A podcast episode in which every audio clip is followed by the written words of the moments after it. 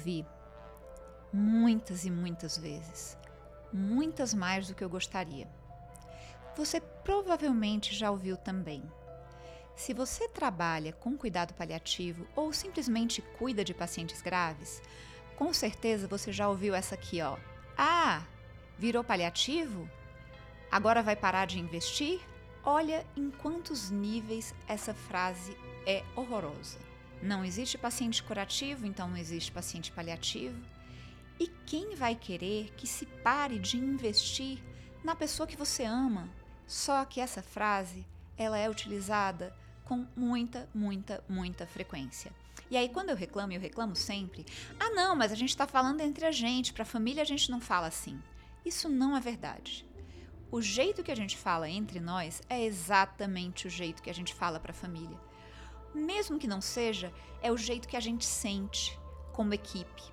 Então, hoje, o tema do cuidado paliativo é termos inapropriados para falar de cuidado paliativo e como a gente pode substituí-los. Então, virou paliativo aí é fácil, né? Entrou em cuidados paliativos. Ah, mas eu quero dizer que agora o objetivo é exclusivamente conforto.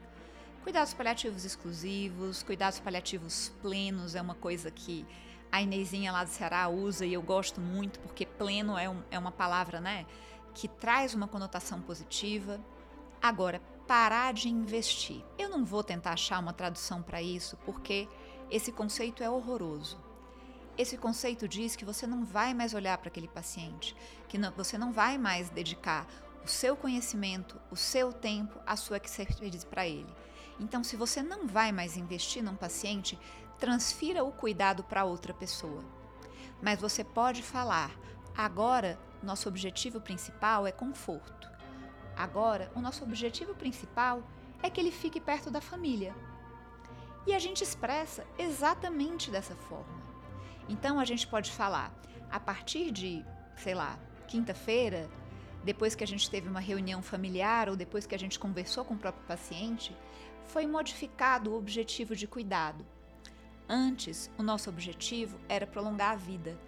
Agora, o nosso objetivo é qualidade de vida.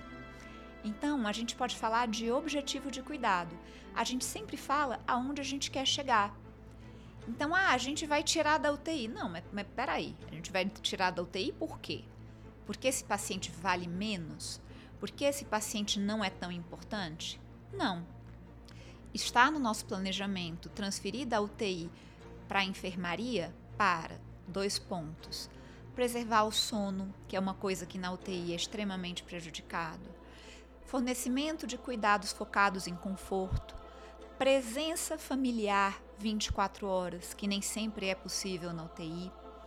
Então o plano tem que ser um plano de ganho, não pode ser um plano de perder.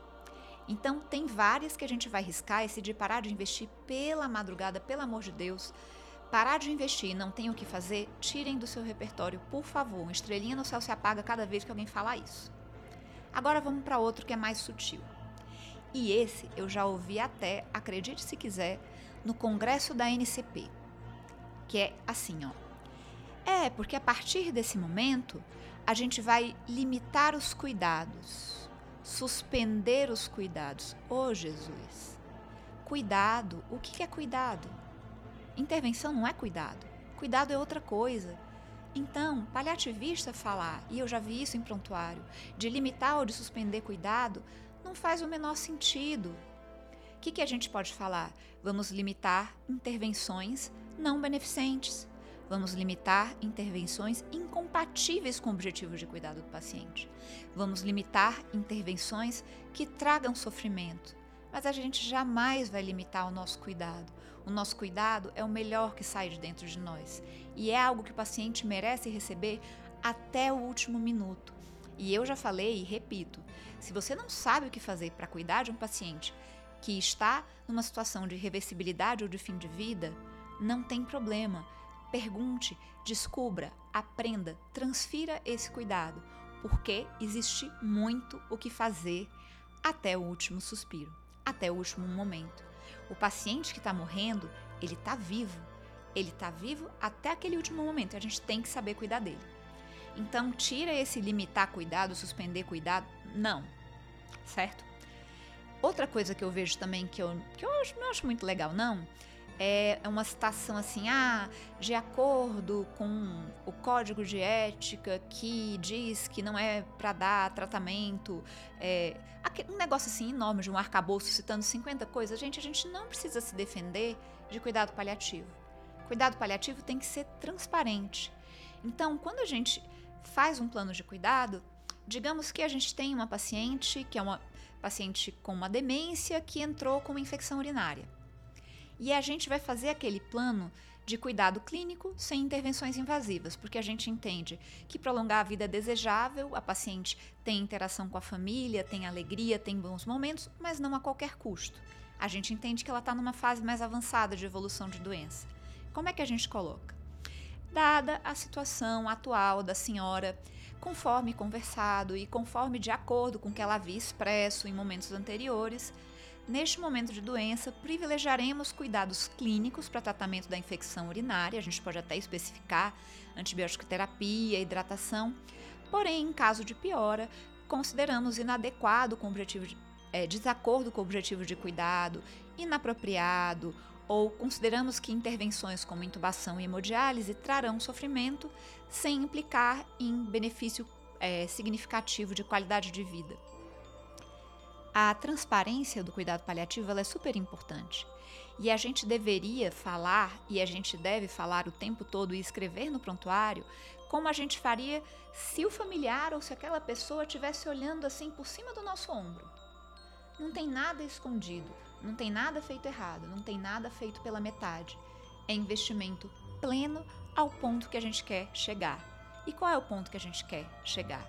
É o melhor cuidado para aquele paciente que pode ser um plano de cuidado invasivo, sim, até pacientes com doenças avançadas e incuráveis podem ter como principal valor prolongar a vida e não é para a gente ficar dodói, porque a gente naquela situação a gente não ia querer, é sobre o outro. Como eu falei no episódio anterior, a gente precisa sofrer menos, mas especialmente a gente precisa se expressar bem. Então vamos para o momento Bela Gil. Você pode trocar o paciente virou paliativo por o paciente está em cuidados paliativos. Se são exclusivos ou plenos ou predominantes, a gente pode usar esses adjetivos que são bem descritivos.